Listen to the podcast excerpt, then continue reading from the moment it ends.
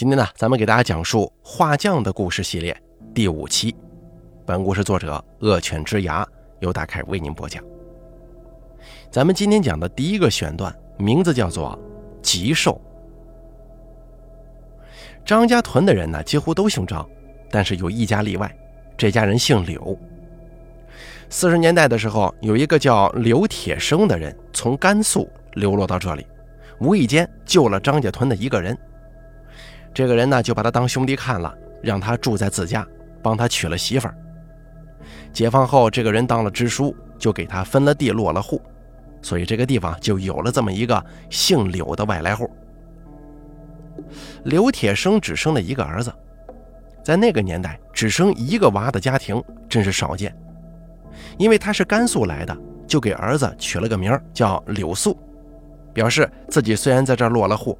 但子子孙孙骨子里头还是甘肃人。刘铁生在八几年的时候死了，死的时候才六十来岁。张家屯的人都说他没福气，因为死了没几年，他儿子就弄了个加油站，生意做得风生水起，方圆几十里都很有名。可能是物极必反吧，就在九几年的时候，柳素最得意那会儿，家中却发生了事儿。有一天下午，因为无聊，就独自去街上转一转。可是这一转不要紧呢，竟然遇到了一个人。这个人看了他几眼，突然对他说：“你家里一个月内有事要发生，轻则破财，重则人财两空。你最好回去啊，把你爸爸的坟挖了。”这人话还没说完呢，就被柳素狂骂一顿：“哪有让人挖自家祖坟呢？”现在这个装道士、装和尚骗钱的人太离谱了，骂了那个人一顿之后就走了，也没多想。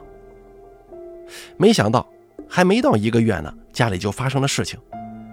他的独生儿子在上课的时候突然晕倒了，在城里一家大医院治疗，都一周过去了，还没有苏醒的迹象。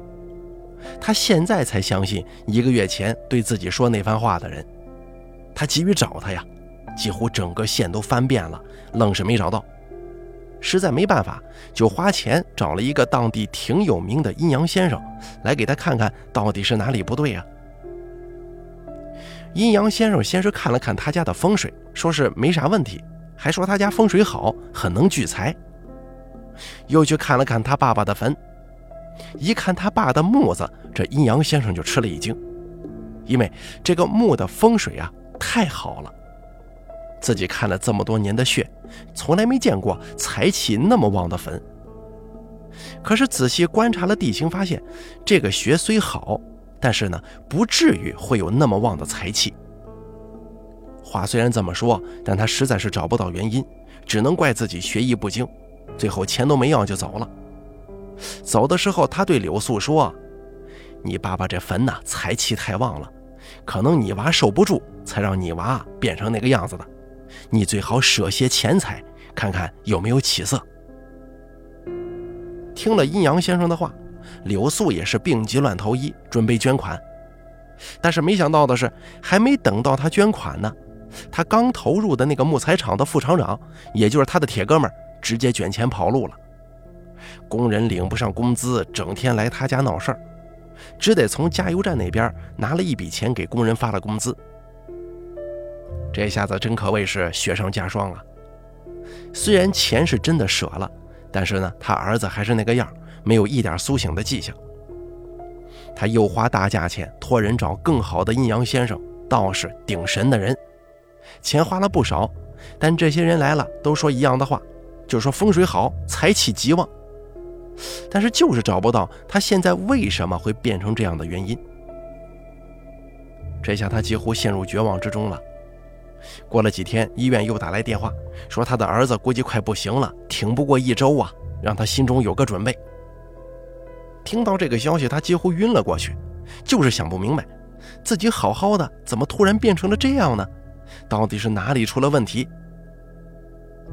他家里出了这么大的事儿，一直没敢告诉丈人家，想等着娃好了再告诉丈人丈母娘。可现在医生这么一说，他不得不把这个事儿就告知了丈人家。让娃他舅奶舅爷再见娃最后一面。老人一听，这还得了啊！赶紧火急火燎的赶到了他家，听女婿说了这一个多月来发生的事儿，认定是怪处。恰好啊，他丈人跟王师傅认识，知道王师傅是画匠，经常遇见怪事儿，想着碰碰运气，找找他看看能不能给看出到底出啥事儿了。两个老人连夜找了个车去了医院，柳素就去找王师傅。找到之后，把事情一说。很巧的是，王师傅竟然认识刘铁生。原来啊，当年文革的时候，两个人在县里的批判大会上认识。因为两个人都喜欢搞斗争，再加上王师傅比刘铁生小不了多少，所以两个人的关系还挺好的。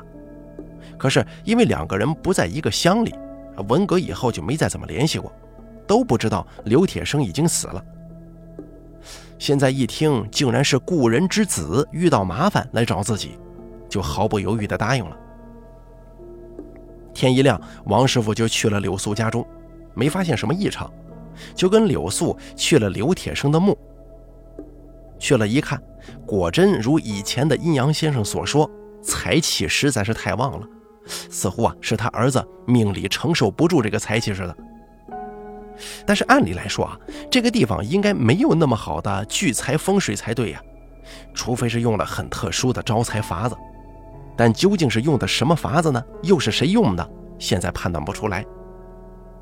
王师傅就问柳素：“你爹死的时候谁给看的坟呢？”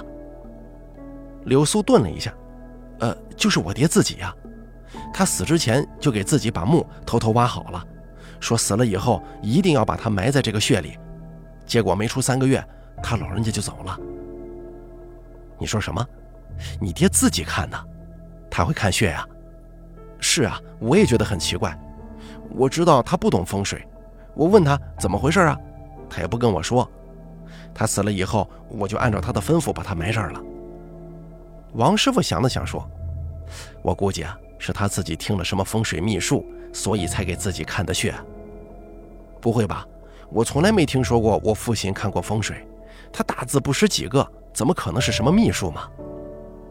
什么都有可能啊！就拿你爸这墓来说，这个地方不可能有如此旺的财气，但怎么偏偏就有了呢？这种情况很可能就是用了偏门法呀。现在呢，甭管有没有了，为了娃，我看得听那个人说的话了。啊，你是说挖了我爹的坟吗？没错，现在想不出别的办法。如果你再拖延下去的话，或许你家孩子……啊，这……那那什么时候动手呢？我看呢，今天日子就好着呢，晚上十点开始吧。柳素当时扑通一声跪在他爹的坟前，就说：“爹呀，对不住了，为了您孙子，就让您受苦了。”王师傅找了几个专门帮人移坟的人，夜里十点开始挖。坟被挖开了，因为用的柏木棺材上的是生漆，虽然在土里埋了十来年，但仍旧没有腐朽。几个人用绳子把棺材吊了起来，放到旁边。王师傅就拿了把铁锨下去挖，挖了得有三尺的时候，挖出了一个石头模样的东西。拿上来扫掉上头的土，一看，忍不住喊了一句：“原来是个吉兽啊！”几个在场的人还有柳素都很惊异。虽然现在的东西少了，但大家都还认识。奇怪的是，棺材底下怎么会埋这个呢？王师傅笑了笑说：“这玩意儿啊，本来是放在房脊上的，本意是指防火。但是这玩意儿啊，埋到棺材底下的话，那就是催财的。快的话一年，慢的话三年。你想啊。”你爸得是死了三年你就发财了吧？但是呢，这都是一些歪门邪道，所以有个缺点，那就是对后代不好。因为这个催财方式实在是太过厉害了，有些人承受不住，承受不了就会被财气所伤。轻的话就是得病，重的话要命啊。对呀，我爹死了才三年我就发财了，但是我爹难道就不怕对后代不利吗？柳素非常疑惑地问：“我猜呀，你爸是光听到好处没听到坏处呀，所以才弄了这么个东西埋到这儿了。如果他知道后果的话，肯定不会埋的，因为自家人的平安永远比钱更重要。”王师傅说：“当时我看见这个坟的时候，我就断定一定是埋着什么东西在催财，但我没想到是吉寿。因为知道这个的人很少啊，我也只是听我师傅提起过，没想到你爸竟然懂这个。把这玩意儿拿出来之后，也就一周吧，柳素的儿子好了，连医院的医生都搞不明白这咋回事，明明快死的人了，怎么莫名其妙的痊愈了呢？”不过从那以后，柳素也没什么钱了。不过他也看开了，跟自己儿子比起来，再多的钱也不重要。接下来呢，再给大家说一个打马车的故事。九十年代的时候啊，农村家里很少买家具，像大到衣柜、写字台、电视柜等，小到桌子、板凳，几乎都是找木匠现打。王师傅他村里头有个张木匠，手艺很是了得。十里八乡的人呢，都找他来打家具，所以他在我们那儿也算是一个挺有名气的人。更让他有名的不是手艺，而是在他身上发生的一件奇事有一天，张木匠在家中午睡，来了两个人，说是要请张木匠去打家具，不过有些远，在几十里外的山上呢。张木匠本来嫌远不想去，但是那俩人说会给张木匠一千块钱。还说当家的就是看上了张木匠的手艺。张木匠一听，哟，一千块钱呢，这可是大数，顿时来了精神。一千块钱啊，他得干好几个月呢。再加上人家欣赏自己的手艺啊，心里想着，哎，我这名气还蛮大的，几十里外的人都知道了，这心中就有些飘。二话没说，收拾家伙事儿，坐那俩人的机动三轮车就去了。去了一看，没想到。这家比自己想象的还大，看来还真是个有钱的大户人家，并且呢，这家人对他很是热情，山珍海味的摆了一大桌子，很多自己都没吃过。这下张木匠受宠若惊啊，紧张的筷子都拿不稳。虽说自己干了这么多年木匠，走到谁家都是好酒好菜的招待，但啥时候受到过这等规格的招待呢？吃完了饭。那家的当家的就跟他说，他家呢要打一辆马车，后天上午就得打好。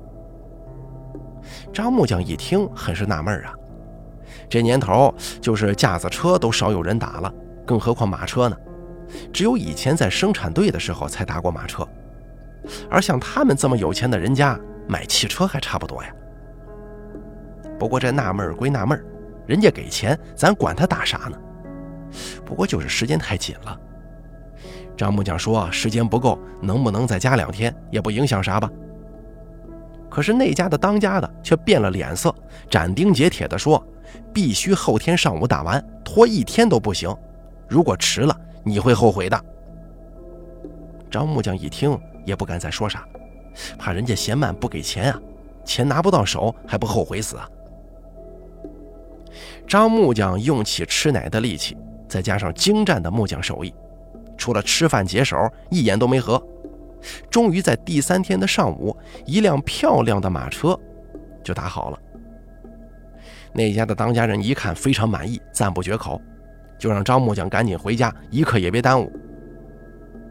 张木匠一听没给钱就让自己赶快回家，难道这是想赖账啊？顿时就很生气，就跟那当家的要钱。不过呢，那个当家的却告诉他，这钱啊，你现在拿不走。三天后我会送过去的，你现在自己赶紧跑回去，路上别停，只管跑就行了。张木匠一听更怒了：“你这什么人嘛？不给钱还让我这么远的路也不送送我，让我往回跑？”那当家的一看张木匠发怒了，二话不说，手一挥，进来几个人。张木匠一看这架势，怂了，算了，认命吧，背上家伙就怒气冲冲的回家了。在路上，张木匠纳闷啊，自己怎么突然这么能跑啊？这几十里地，感觉没半个小时到了村口了。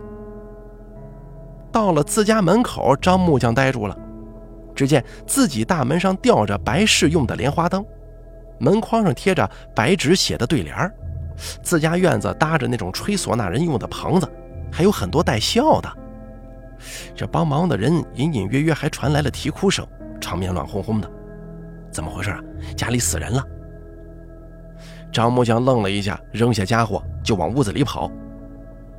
只见堂屋里摆着一个棺材，棺材旁边有张床，这床上躺着的正是自己呀。张木匠崩溃了，自己出去两天怎么就死了呢？赶紧大声喊：“我没死！”但是没人理他，该哭的还是哭，该忙的人还是在忙，正准备给他入殓。这会儿他才意识到自己真的死了，想到自己还有妻子、孩子、老人，他们今后可怎么办呢？一着急，眼前出现了一片白光，就什么也不知道了。哎，诈尸了！哎，诈尸了！张木匠家里乱得一团糟，有人吓得冲出屋子。为什么呀？因为张木匠坐起来了。他看了看自己穿着的寿衣，还坐在棺材里，又看了看乱糟糟的屋子，赶忙就喊：“我没死，我没诈尸。”他家人才战战兢兢地过来，把张木匠给拉了起来。而张木匠呢，就把事情告诉了他们家里人：“哎，怎么怎么给人家打的车，怎么怎么让人家赶出来的。”家里人这才相信他是真的没死，他是被阴间的人请去打马车了。几天后，他媳妇儿早上一开门，就看见门口放着一沓钱，一数正好是一千块。也就是从这件事情以后，张木匠的名气就更大了，大家把他传得神乎其神。有的说是被城隍老爷叫去了，有的人说是被山神爷叫去的，众说纷纭。不过，究竟那到底是给谁干的活，他自己也想不明白呀。接下来再给大家说下一个故事，口条。这口条嘛，大家都知道啊，指的就是牲畜的舌头。喜欢吃这口的人不少，卤的、凉拌的、红烧的做法也很多。我们邻村有个屠夫，小的时候在院子玩，被一个算卦的先生看见了，说他是血里捞着吃的命，不好的很。他当时还小啊，听不懂啥意思。还说，还以为说他这辈子吃血呢，他就反驳那个算卦的，说自己这辈子天天吃肉。算命先生又说了，你要真吃肉，你就成哑巴了。长大以后，他明白了这句话的意思。为了让那个算卦的人说不中，为了这辈子能天天吃肉，就找了个屠夫当师傅，跟着干起了杀牛宰马的生活。就这样，慢慢变成了一个职业屠夫。现在的他呢，不但能天天吃上肉，并且生活过得很不错，所以他经常站在村头的大石头上，说：“算卦的咋了？人家都说他算得准，我看准个锤子毛啊！我现在天天吃肉，钱也挣得不少。他还说我哑巴呢，我现在可是能言善辩呢。要是现在他见了我的生活，估计他该羞的变哑巴了。他的确很爱吃肉，不过最爱吃的还是口条。”而且爱吃到变态的地步，杀牲畜的时候非要活生生的先割下舌头再杀牲畜，说这样割下来的舌头吃起来香，因为肉是活的。搞得村里头整天听见牛呀、驴呀啥的嚎叫声。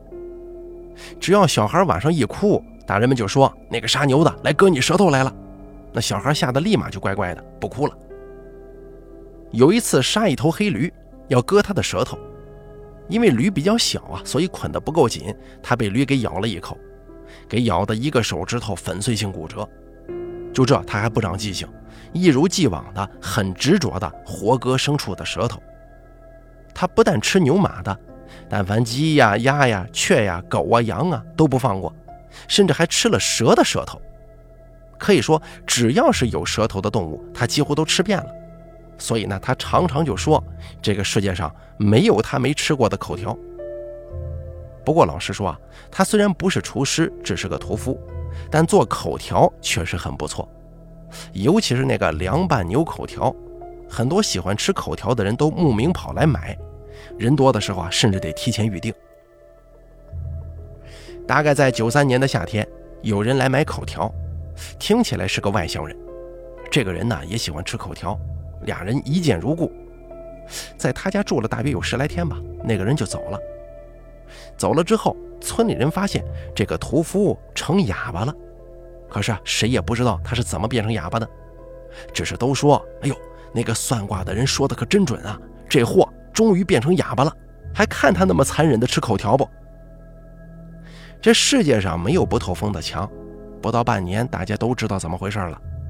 原来啊，那个买口条的外乡人在他家的时候，问他还有什么口条没吃过吗？他说没有，啥都吃过了，没有没吃过的。那个外乡人却说，你还有一个口条没吃过，就是你自己的口条。这屠夫也不知怎么回事，一听这话呀，就跟得了失心疯一样，拿了把宰牛刀，直接割了自个儿舌头，凉拌吃了。当时他家里人都吓得要死，怎么拦都拦不住，谁拦就捅谁。而就是从那以后，这村里头多了一个哑巴，少了个屠夫，再也听不到牲畜的惨叫声了。至于那个外乡人是谁，就不得而知了。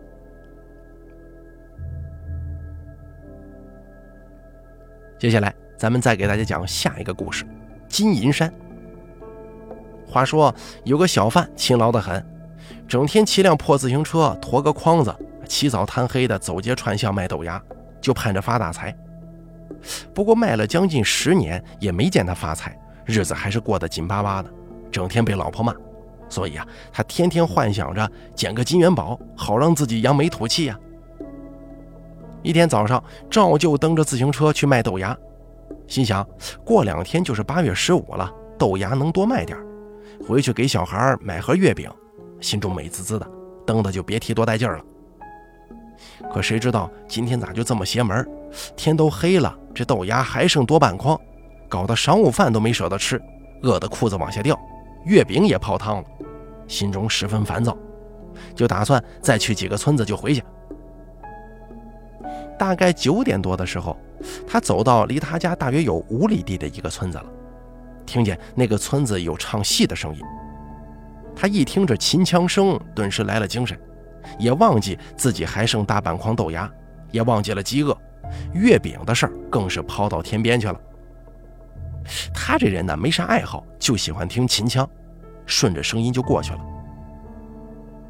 到了地方一看，哦，原来是有家老人过世了，今天正好是三天。因为是喜丧，家里头又有钱，就叫了唱大戏的在村里唱。他二话不说，车子一停就站那儿看大戏。看到十点多钟的时候，饿得实在是不行了，就装作帮忙的人去蹭饭吃。在我们这儿，要是谁家办喜丧，尤其是请唱戏的时候，就会有很多帮忙的人做饭，只要有人吃就下面条，一直做到后半夜。他跑到人家后院。捞了一碗面，找了个靠近棺材而且比较暗的桌子，往那一坐，直接开始吃了。正吃着呢，突然有人叫他名，把他吓得碗差点给扔了。回头一看，原来是跟自己住在一条街上的王师傅呀。原来王师傅在给这家人画棺材，因为这家人要求很高，费时间，所以王师傅弄到十点才准备走。他放下碗筷，问王师傅。王师傅呀，您快把我吓死了！你咋还不回去呢？王师傅问：“马上就走，你咋跑来了？”哎呀，我今天的豆芽呀，卖到天黑都没卖完，走到这儿听见唱戏的了，我就顺便看看。这一整天没吃饭呢，饿得不行了，蹭碗饭吃嘛。哦，还剩多少啊？这白事儿啊，应该还要豆芽的，我去问问主家，看看能不能给你卖了。他一听这话，高兴的不行，赶忙说：“我这儿还剩多半筐呢。”王师傅就去问了主人，主家就说呢：“哎，刚好差豆芽，本来明天要去买的，今天刚好送上门，美得很。”哎呦，这回啊，他高兴的是不得了了，蹭了顿饭，还把剩余的豆芽给卖了。他呢，就让王师傅先回去，自己要看会儿大戏再走。王师傅走的时候呢，就对他说：“尽量早点回去啊。”还说他气色不好。他刚把豆芽卖了，高兴着呢，才不管那一套，就在人家院子拉了捆玉米杆，放到大路边的砖头上摞上，美滋滋的坐那儿看起了大戏。到了半夜，最后一折戏是拾黄金。看着戏，他就盼自己呀，好歹也捡个金砖呢。结果做着黄金梦睡着了。等他醒来一看，一个人都没了，也不知道几点钟了，赶紧骑上自行车就往回奔。还好，因为快八月十五了，路上有月亮也不黑，不过一个人在月亮地里头骑车，着实有些瘆人，所以蹬得飞快。约摸着离家还有两里路的时候，隐隐约约地看见前头有几个人走得飞快，估计也是刚看完戏着急回家呢。他心想：这下好了，最好是同路，就不害怕了。脚上加紧蹬了几下，赶上一看，还真是几个人。哎，前边等一下，咱们一块走啊！那个时候啊，民风淳朴，坏人少。要是现在大半夜的在野外看见人，估计得躲着走吧。那几个人听见了他的喊声，就停下了。干啥？有事啊？没事，赶紧走，我们有事呢。他骑到跟前之后啊，一脚撑地，就说：“你们是回村子的吗？咱们一块走吧。”那几个人指了指南边，就说：“我们不是回村子的，我们是上那边拾金子去。你去不去啊？咱们一块走啊。”他一听怎么着拾金子，马上就激动了。他是天天盼着拾金子，今天可算是遇上了，连声说：“在哪儿啊？赶紧走啊！我跟着你们。”于是乎，他就跟着这几个人去捡金子了。朝南走了没多久，就发现前边有两座山。一个闪着金光，一个闪着银光。他提着筐子，疯了一样的跑向那两座山。看见那两座山上漫山遍野都是金子银子，他激动的两只手不停的往筐子里头装。这筐子口袋都满了，他还是舍不得走。那几个人就对他说：“你也太贪心了，赶快回去，小心看金子的人来了，你就走不了了。”听了这话之后啊。他又给口袋硬是塞了一块金子，才恋恋不舍地把筐子挪到了自行车上，骑着车子极度兴奋地往回奔。他回到家之后啊，还没一个小时呢，他媳妇儿就去找王师傅了，因为跟王师傅是一条街上的人，离得近嘛。他告诉王师傅说，他男人刚驮回来一筐子底的金包纸，就是锡箔纸，他非说自己驮了一筐金子回来。小孩说：“金子那么重，你驮得起吗？”他一听这话就晕倒了，所以才着急的来找王师傅。王师傅到他家一看，果然这筐里头啊有一底子的金包纸，知道这货是被鬼迷心窍了，捡了人家给死人烧的金山银山了。王师傅给他叫了叫魂，醒过来以后啊，他就把事情原原本本的告诉了王师傅。王师傅就带着他找到了刚才捡金包纸的地方。到了一看，哎，原来是座新坟呢。坟堆跟前有一大堆灰烬，里面还有金包纸，发着迷人的金光呢。好了，咱们本期画匠的故事就说到这儿，敬请期待下集的更新。本故事作者恶犬之牙由大凯为您播讲。